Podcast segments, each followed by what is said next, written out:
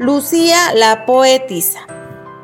La ranita Lucía saltaba de charco en charco, llevando su poesía envuelta en un lindo saco hecho con hojas de mango.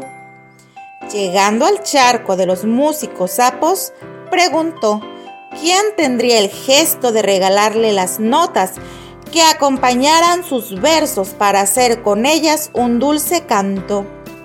Varios sapos dieron un gran salto y ofrecieron sus más bellas notas a Lucía, pero la mayoría, al ver los versos que a la poesía componían, echaron su mirada a un lado, un tanto decepcionados, pensando que nada podrían hacer con esa pobre poetisa. No llegarían a ningún lado. Así que guardaron sus notas y no más se interesaron. Todos se alejaron, todos menos cuatro. Quizás en unos días solo serán tres, pensó Lucía. Y con ellos conversó un largo rato.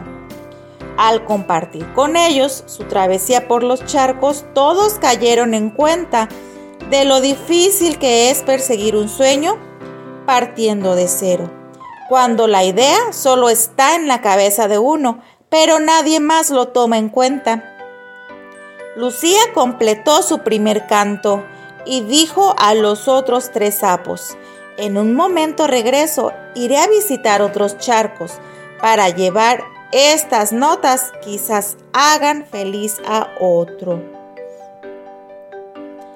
Entonces Lucía entusiasmada llegó al charco de las ranas escritoras, llevando a cuestas las notas que le regaló aquel sapo con la intención de mostrarlas.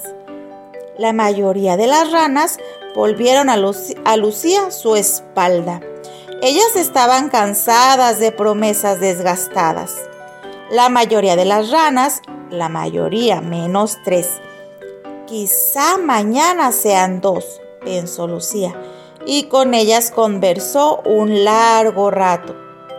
Al compartir con ellas su travesía por los charcos, todas cayeron en cuenta de lo difícil que es llegar a un lugar donde piensas que otros soñadores encontrarás, que te apoyarán y te impulsarán a tu meta a lograr, y en cambio te reciben con un racimo de espinos no viendo en ti un colega o quien tomar de la mano y avanzar a la meta. No, equipo no hay. Tú ahí eres el nuevo enemigo a quien derribar, a alguien más a quien ignorar, una gota más que hace grande la nube que te intenta tapar.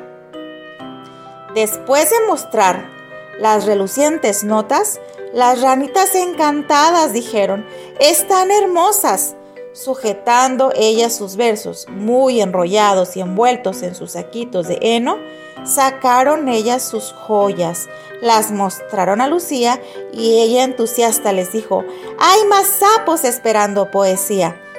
Viajaron las ranas juntas en busca de aquellos sapos y allí unieron los versos y las notas de todos ellos, haciendo los más lindos cantos y organizaron conciertos. A partir de ese momento visitaron otros charcos, alegrando con su canto solo a las ranas y sapos que aún podían escucharlos. Fin.